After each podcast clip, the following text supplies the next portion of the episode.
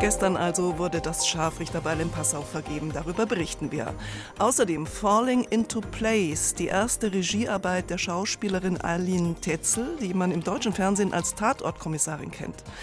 Nachlese der PISA-Studie. Wir sprechen mit der Würzburger Buchhändlerin Petra Pohl über Leseförderung und The Curse, eine schwarzhumorige Serie über die Zerrbilder unserer Realität.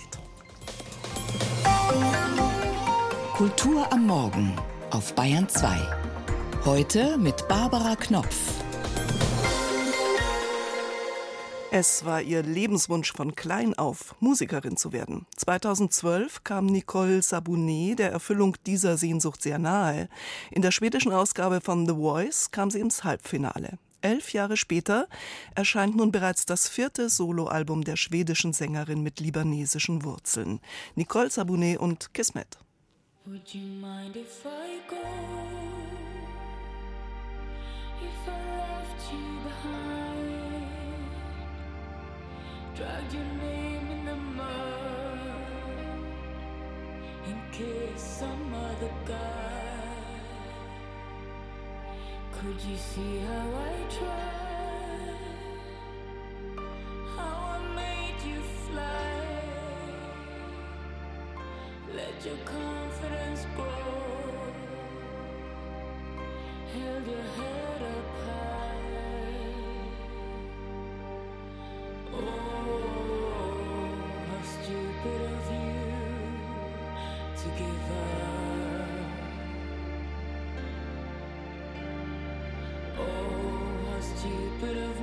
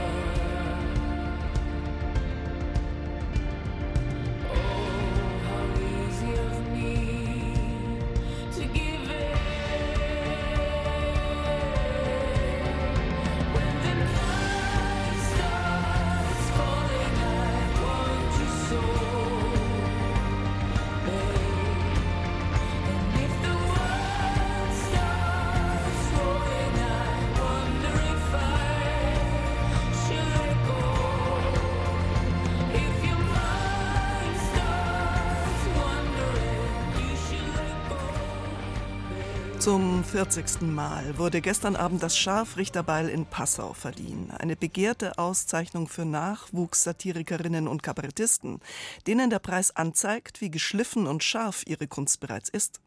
Das erste Scharfrichterbeil bekam 1983 der Komiker Harpe Kerkeling, der damals noch Gymnasiast war.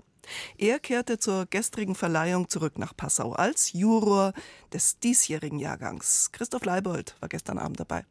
Größere Diversität? In 40 Jahren Passauer Scharfrichterball war das über die Jahre vor allem eine Frage der zunehmenden Vielfalt der Spielarten. Das Ergebnis, klassisches Politkabarett, einst die dominante Form, ist, so sie überhaupt noch bedient wird, längst nur mehr eine unter vielen. Stand-up-Comedy, Slam-Poetry, Sprachakrobatik, das Spektrum hat sich enorm geweitet. Was hingegen die Protagonisten angeht, so schien gestern alles beim Alten. So zumindest der Eindruck, der sich beim ersten Blick auf den Beiljahrgang 2023 aufdrängte. Es sind vier Künstler aus Österreich, einer aus Deutschland und eine Frau.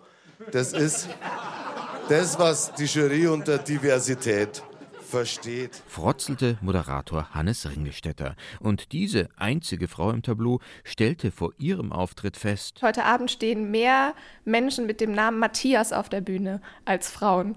Denn zwei der anderen Künstler heißen Matthias. Ja, Kuckuck, ihr Sahneschnittchen. Falls es noch nicht ganz klar ist, ich bin die eine Frau heute. Lara Ermer mit Namen. Sie kommt aus Fürth und ist seit gestern Trägerin des zweiten von drei Beilen, die im Passauer Scharfrichterhaus traditionell verliehen werden, an die besten drei von sechs Endrundenteilnehmern, die eine Vorauswahljury nominiert hat. Rund 20 Minuten Kostprobe des Könnens darf jede und jeder zeigen, ehe die Preisjury das Top-Trio kürt. Und wenn man dann fragt, woher kommt dieses Bild? Woher kommt dieses Bild von Geschlechtern? Dann heißt es ganz oft, du, das war schon immer so. Männer und Frauen sind seit Urzeiten verschieden. Ich jagen, du sammeln. Okay, wenn du es machen willst wie der Neandertaler, meinetwegen. Aber dann sei konsequent. Stirb aus. Die Allgegenwart von Sexismus ist eines der Themen, das Lara Ermer umtreibt. Sie spricht davon als Betroffene, ohne aber je die Betroffenheitsschiene zu fahren. Das verbindet sie mit dem grandiosen, absolut verdienten ersten Preisträger David Stockenreitner. Äh, ich kann den rechten Arm nicht bewegen und das linke Bein ist stark eingeschränkt. Äh, sie dürfen sich ruhig entspannen. Ich habe gesagt, ich habe die Behinderung und nicht ihr. Als Krüppelspiel bezeichnet Stockenreitner seine Art der Bühnensatire und schlägt dabei ohne Rücksicht auf Regeln der Political Correctness komisches Kapital aus dem Leben von Menschen mit Handicap, aber nicht auf deren Kosten, sondern auf die der vermeintlich normalen Mehrheitsgesellschaft und deren oft verklemmt verqueren Umgang mit Behinderten. Vor kurzem hat mich auf einer Party eine etwas angeduselte Frau gefragt, wo hast denn du die Behinderung her? Da habe ich gesagt, die habe ich auf Amazon bestellt. Und dann hat mich diese Frau angestarrt und hat gesagt, wie kannst du so ein Unternehmen wie Amazon nur unterstützen? Um Diskriminierungserfahrungen drehte sich auch vieles im Programm des Afro-Österreichers Romeo Kaltenbrunner, um Klassismus und Rassismus. Ich bin nur ein brauner Oberösterreicher, der es in Wien mit seiner Kunst schaffen möchte. Falls das aber in Wien nichts wird, habe ich beschlossen, dass ich dann nach Deutschland gehe. Kaltenbrunner schaffte es am Ende zwar nicht aufs Siegertreppchen, spätestens bei seinem Auftritt aber wurde klar, dass der Beiljahrgang 2023 personell doch deutlich diverser war, als es auf den ersten Anschein gewirkt hatte. Der dritte Preisträger wiederum bereicherte den Abend eher durch einen Beitrag zur formalen Vielfalt. Standen alle anderen mehr oder weniger mit einem Bühnenalter Ego ihrer selbst vor dem Publikum, spielte sich David Knopper durch eine Fülle von Figuren, vom Literaturkritiker bis zum Nonsenspoeten. Die Kuh springt kurz, die Kuh springt weit. Warum auch nicht? Sie hat ja Zeit. In der ersten Zuschauerreihe saß gestern Harpe Kerkeling, Gewinner des allerersten Scharfrichterballs 1983, für den der Erfolg damals auch gleich den Durchbruch bedeutete. Was dann den Ausschlag gegeben hat, glaube ich, war die Reaktion des Juryvorsitzenden Ottfried Fischer. Der Ottfried hat so aus vollem Herzen gelacht, dass er, glaube ich, den Rest des Saales mitgerissen hat. Dafür bin ich ihm heute noch dankbar. Ob absichtlich oder intuitiv, Kerkeling machte es Fischer nach, lachte bei allen Darbietungen ansteckend amüsiert und kein bisschen aufgesetzt. Dazu gab es freilich auch keinen Anlass. Der 40. Wettbewerb ums Passauer Scharfrichterbeil war ja tatsächlich so stark und lustig wie schon länger keiner mehr in den vergangenen Jahren. Die gestrige Verleihung des Scharfrichterballs in Passau. Mehr dazu auch morgen in den Radiospitzen um 14.05 Uhr hier auf Bayern 2. Eileen Tetzel hat bereits eine Fülle von Filmfiguren verkörpert und eine Fülle von Preisen erhalten. Eine der bekanntesten war die Serienfigur der Dortmunder Tatortkommissarin. 2019 ist sie dort ausgestiegen und hat jetzt ihren ersten Spielfilm vorgelegt, in dem sie Regisseurin, Drehbuchautorin und Hauptdarstellerin ist und der auf Deutsch und Englisch gedreht wurde. Falling into Place. Ein Film über zwei Mitdreißiger und ihre Flucht vor Verbindlichkeit und Nähe, vor Festlegungen und Entscheidungen und letztlich also vor sich selbst. Florian Kummert hat ihn gesehen. Ganz impressionistisch beginnt dieser Film mit einer Busreise auf die Isle of Skye, die Insel des Nebels an der schottischen Westküste. Majestätische Heidelandschaften ziehen vorbei, schneebedeckte Berge, Felsnadeln, Steinhäuser, Wäscheleinen im Wind. Eine Frau in ihren Dreißigern blickt aus dem Busfenster. Erst sieht man nur ihre Schulter, eine dunkle Haarsträhne, ihre Hand, die einen Stift hält, einen Zeichenblock. Ein paar Reihen hinter ihr sitzt ein Mann in ein Buch vertieft, bis sein Blick auf die Frau fällt. Die erste Begegnung von Kira und Ian, zwei, die sich abends im Dorfpub wieder treffen und ins Reden kommen über Trennungsschmerz, Einsamkeit und Sex. Ich finde es wichtig, nach einer Trennung Sex mit anderen zu haben. Ja, aber es erinnert einen daran, dass man nicht mehr mit dem Partner zusammen ist. Ich habe monatelang beim Sex an meine Ex gedacht, jedes Mal. Das ist äh, der Kreislauf der Liebe und des Lebens. Falling into Place ist das Regiedebüt von Eileen Tetzel. Sie spielt auch die Hauptrolle der Kira und hat das Drehbuch geschrieben. Die Idee zum Film kam ihr beim Spaziergang mit einer Freundin in London. Es ist eigentlich ganz spielerisch losgegangen. Ich habe dann gesagt, dass es mein Traum ist, einen Film zu machen als Regisseurin und ich habe einen Handywecker gestellt auf eine halbe Stunde und ich habe gesagt, wir müssen eine Szene schreiben oder ein Lied oder ein Gedicht. In mir kam sofort ein Dialog. Ich habe sofort einen Mann zu einer Frau sprechen hören, der sagt, das Leben ist nur eine Wiederholung von Ablenkungen, um uns vergessen zu lassen, dass wir sterben werden. Und die Frau sagt, wirklich, deswegen wurden wir hierher gesandt. Am Ende des Dialogs versucht er sie dann zu küssen und sie sagt aber, nee, so weit sind wir noch nicht. Die Szene hat es in den fertigen Film geschafft. Zwei verlorene Seelen treffen aufeinander, traumatisiert durch Familientragödien und Liebesschmerz. Kira und Ian kommen sich innerhalb eines Wochenendes auf der Isle of Skye sehr nahe und gehen doch wieder auseinander. Sie kehren zurück in ihre jeweiligen Leben nach London, was die beiden aber voneinander nicht wissen. Und dann hoffen wir natürlich, dass sie sich vielleicht nochmal begegnen, weil wir eben auch eine Liebesgeschichte erzählen. Vor allem schauen wir den beiden aber jeweils dabei zu, wie sie sich vielleicht zum ersten Mal in ihrem Leben auf die Suche nach der Liebe zu sich selbst zu gehen. Ihr Regiedebüt über Liebe und Selbstachtung inszeniert Eileen Tetzel mit ganz eigener Handschrift. Poetisch, romantisch, sinnlich. Was auch an dem intensiven Spiel des schottischen Co-Stars Chris Fulton liegt, der durch Serienrollen wie in Bridgerton und The Witcher bekannt wurde. Du erinnerst mich an meinen Ex-Freund. Ist das was Gutes? Nein, es ist schlecht. Denkst du, man verliebt sich immer in denselben Typ von Mensch? Ihren 40. Geburtstag hat Eileen Tetzel Ende November gefeiert und sieht ihr Regiedebüt als Schritt in eine neue Richtung. 1983 wird sie als Tochter einer deutschen Krankenschwester und eines türkischstämmigen Arztes in Nordrhein-Westfalen geboren. Sie wächst in Bielefeld auf, ist ausgebildete Tänzerin und Schauspielerin. Ihr Durchbruch im Kino gelingt ihr mit Rollen wie in der Komödie Almanja Willkommen in Deutschland oder dem Drama Am Himmel der Tag in dem sie eine ungewollt schwangere Studentin spielt, die eine Totgeburt erleidet. Die Rollen, wo beim Drehbuchlesen mein Herz schneller schlägt, die Rollen haben eine gute Chance.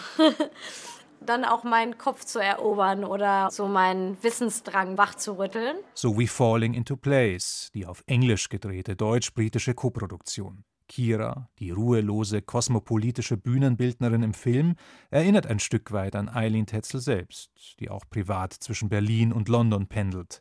Als Suchende zwischen verschiedenen Welten gelingt ihr ein einfühlsames Porträt der heute Mitte, Ende 30-Jährigen. Es ist schmerzhaft zu wissen, dass alles austauschbar ist.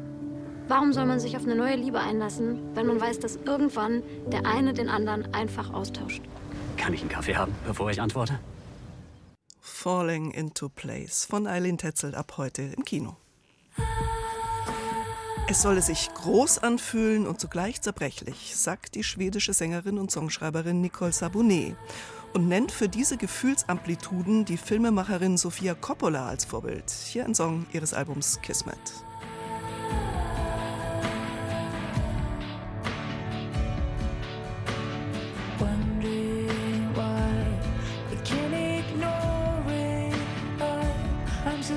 disappointed that, that I never do.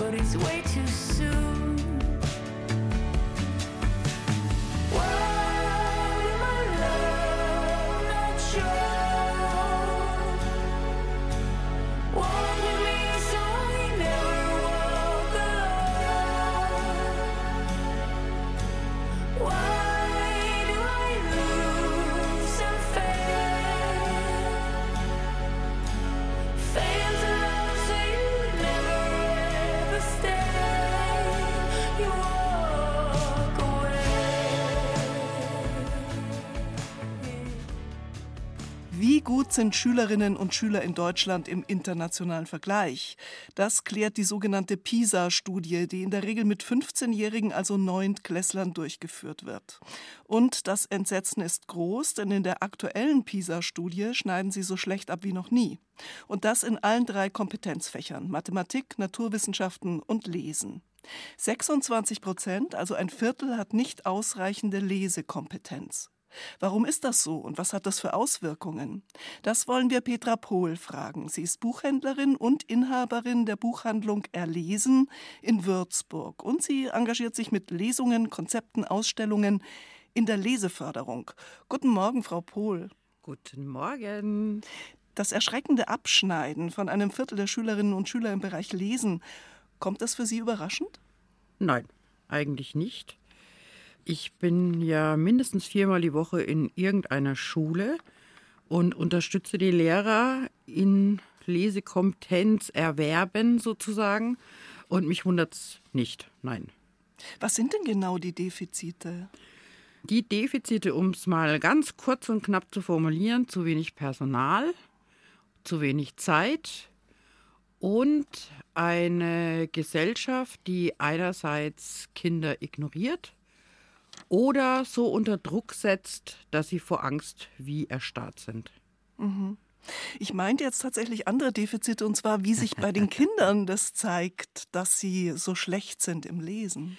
Bei den Kindern zeigt es, indem sie halt einfach kein Leseverständnis haben. Sie lesen einen Satz, aber sie verstehen eigentlich nicht, was sie sich erlesen haben. Also es fehlt einfach der Wortschatz. Also wir fangen bei der Leseförderung auch wo an dem falschen Punkt meiner Meinung nach schon mal an. Nämlich? Was ja. ist der falsche Punkt? Der, der, falsche Punkt ist, dass wir eben dann äh, diese Partnerschaften eingehen und und und, statt eben einfach erstmal Konzentration einüben, den Druck rausnehmen und den Wortschatz aufbauen. Und dann fängt eigentlich erstmal das Lesen richtig an.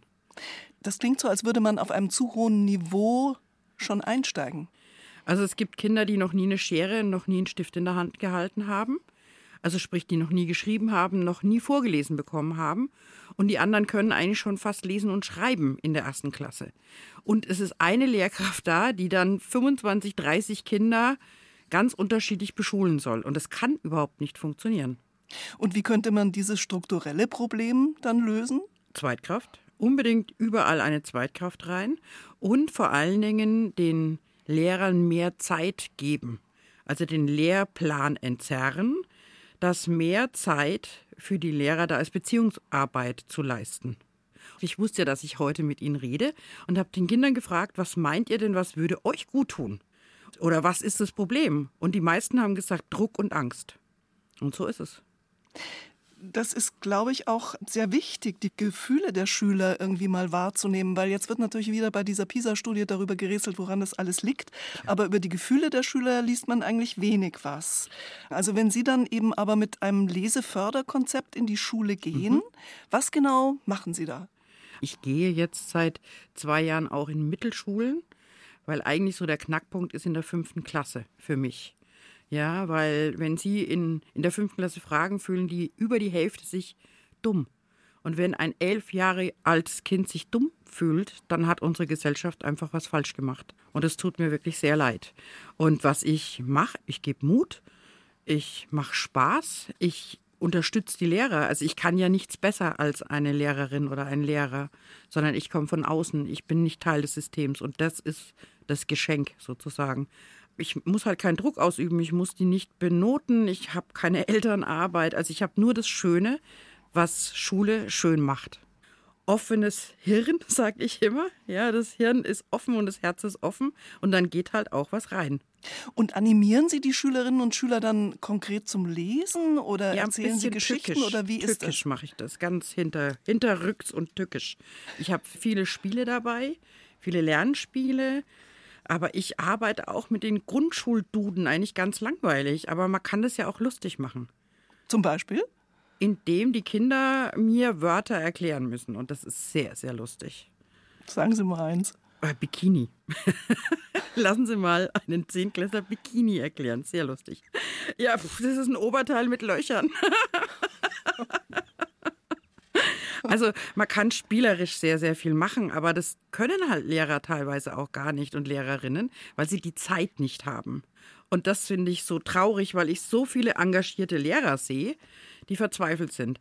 Zum Beispiel in der Klasse, das sind 60 Prozent Kinder mit Migrationshintergrund. Wie soll das dann bitte eine Lehrerin schaffen? Wie soll die diesen Kindern allen gerecht werden? Das wurde auch in der Deutung dessen, warum jetzt der PISA-Test so schlecht ausgefallen ist, auch gesagt. Also zum einen, dass es eine soziale Ober- und Unterschicht gibt, aber dass eben auch der Migrationsanteil in den Klassen so groß sei. Das klingt immer auch so ein bisschen negativ, finde ich. Wie sehen Sie das? Also das Problem mit dem großen Migrationsanteil und wie die Kinder da. Ich liebe Sie für diese Frage. Vielen Dank. für mich sind diese Kinder wirklich kleine Helden. Also Sie müssen sich überlegen, einfach sich reinversetzen. Sie kommen aus einem anderen Land. Sie werden ihrem Kulturkreis entrissen. Sie haben keine Ahnung, wo sie hinkommen. Plötzlich sind sie mitverantwortlich für ihre Eltern. Sie gehen mit zu Behördengängen. Sie sprechen mindestens zwei Sprachen. Und dann sprechen wir von einer Unterklasse. Das ist nicht unterirdisch von uns, ja? Mhm. Sondern diese Kinder haben Kompetenzen, die andere Kinder gar nicht haben. Nur sie haben die falschen Kompetenzen und sie haben die falsche Sprache. Wir haben Schätze in diesen Schulen, die Kinder, die noch nicht so gut Deutsch sprechen können, einfach fördern und einfach auch darauf vertrauen, dass diese Kinder später mal eine wichtige Stütze in unserer Gesellschaft werden. Wir haben zu wenig Arbeitskräfte. Also bilde doch diese Kinder vernünftig aus und alles wäre gut. Denn das ist ja der Punkt. Also nicht lesen zu können zum Beispiel oder nicht das richtig zu verstehen, heißt ja, dass man eigentlich nirgends mitkommt. Also so welche Folgen aus. hat ja. das dann eben? Also 50.000 Schulabbrecher gibt es, äh, Schulabbrecher. Also 50.000 junge Menschen, die keine Perspektive oder eine schlechte Perspektive haben. Es ist unsere Verantwortung als Gesellschaft. Meine wie auch ihre, unsere. Wer eine Chance in der Zukunft haben will, muss lesen können. Die Buchhändlerin Petra Pohl von der Würzburger Buchhandlung Erlesen engagiert sich in der Leseförderung. Danke für Ihre Einschätzungen, nachdem die neueste PISA-Studie gezeigt hat, dass ein Viertel der Schüler und Schülerinnen abgehängt wird, weil sie nicht genügend Lesekompetenz haben. Frau Pohl, vielen herzlichen Dank für das Gespräch. Sehr gerne. Alles Gute für Sie. Für Sie auch. Danke. Rezensionen, Gespräche Aktuelle Berichte aus der Welt der Kultur auf Bayern 2. 8.53 Uhr ist es, gleich 54 in der Kulturwelt auf Bayern 2. Noch einmal soll es in dieser Sendung um Mit-30er gehen. Die Generation, die sich selbst sucht, wie zum Beispiel in Eileen Tetzels Film Falling into Place, über den wir schon gesprochen haben. In der amerikanischen Serie The Curse aber sind die Träume völlig anders gelagert. Es sind eher Zerrbilder über den Abgründen einer kapitalistischen Wirklichkeit, so dass man The Curse mit einer Mischung aus Fremdschämen und gleichzeitiger Gier danach folgt. Näheres von Vanessa Schneider. Vom Himmel stürzende Vögel bringen Unheil. Und seit Asher und Whitney Siegel mit ihrem Fernsehteam in Española, New Mexico angekommen sind, werden es immer mehr. Die Siegels sind die prototypischen Gutmenschen aus der Großstadt. Sie wollen Española mit energieeffizienten, stylischen Architektenhäusern zum Place to be machen, gleichzeitig mit einer eigenen Fernsehshow berühmt werden und Gutes für die indigenen und mexikanischstämmigen Einheimischen tun. Nach außen präsentieren sich Asher und Whitney als aufgeklärte, kulturell sensible und soziale Unternehmer, aber wirklich durchdacht haben sie ihr Projekt nicht. Die komplett verspiegelten Würfelhäuser flimmern wie eine Fata Morgana in der Wüstensonne. Eine Todesfalle für Vögel und ein falsches Versprechen für die Anwohner. Wir wissen auch, dass der Preis für klimaneutrales Wohnen leider noch höher ist, als es sich viele Menschen leisten können. Und dass der Zustrom ökoaffiner Käufer die Mieten in die Höhe treiben und jetzige Bewohner verdrängen kann. Aber im Gegensatz zu anderen Projektentwicklern, die man im Fernsehen sieht, Vergessen wir auch nicht die Anwohner, die durch unsere Maßnahmen verdrängt werden könnten, sondern verwenden bei jedem Hausverkauf einen Teil des Geldes, um die Mieten zu subventionieren. Die toten Vögel sind nicht das einzige Omen für drohende Gefahr. Als Asher bei den Dreharbeiten für die Pilotfolge zu ihrer neuen Reality-Show Fliplanthropy von einem kleinen Mädchen verflucht wird, packt die beiden das Unbehagen und uns vor den Bildschirmen auch. Die Spannung ist geradezu greifbar, als Dougie, der Producer der Reality-Show, einer krebskranken Interviewpartnerin Wasser ins Gesicht tupft, damit diese etwas emotionaler wirkt. Und jetzt nur noch ein bisschen Menthol, weil das die Augen rot macht. Sieht realistisch aus. Ich finde nicht. Ich. Das reicht Schluss jetzt. jetzt. Schon gut, Okay. das war's. Das war's. Sie waren super. Okay? Sorgen wir dafür, dass wir das im Kasten haben, bevor das Wasser trocknet, ja? Ein bisschen Fernsehzauber für Sie. Yay. Zunächst entsetzt spielen Asher und Whitney doch mit. Die Seagulls sind Opportunisten.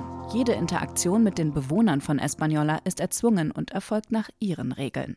Asher, gespielt von Nathan Fielder, ist ein verschlossener, schrulliger Typ, der immerzu um die Zuneigung seiner Frau Whitney buhlt und zu Kurzschlussreaktionen neigt. Seine Frau Whitney, grandios verkörpert von Emma Stone, will sich von den unethischen Geschäftspraktiken ihrer millionenschweren Eltern abgrenzen, aber nicht von deren Geld, das die ganze Operation am Leben hält. Die ohnehin fragile Beziehung der beiden wird von Producer Dougie auf die Probe gestellt.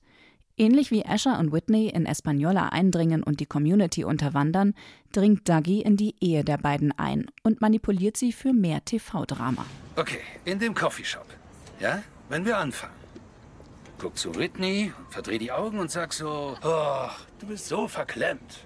Und wir halten die Kamera direkt auf ihr Gesicht und filmen ihre Reaktion. Ich werde das nicht sagen. Vergiss es.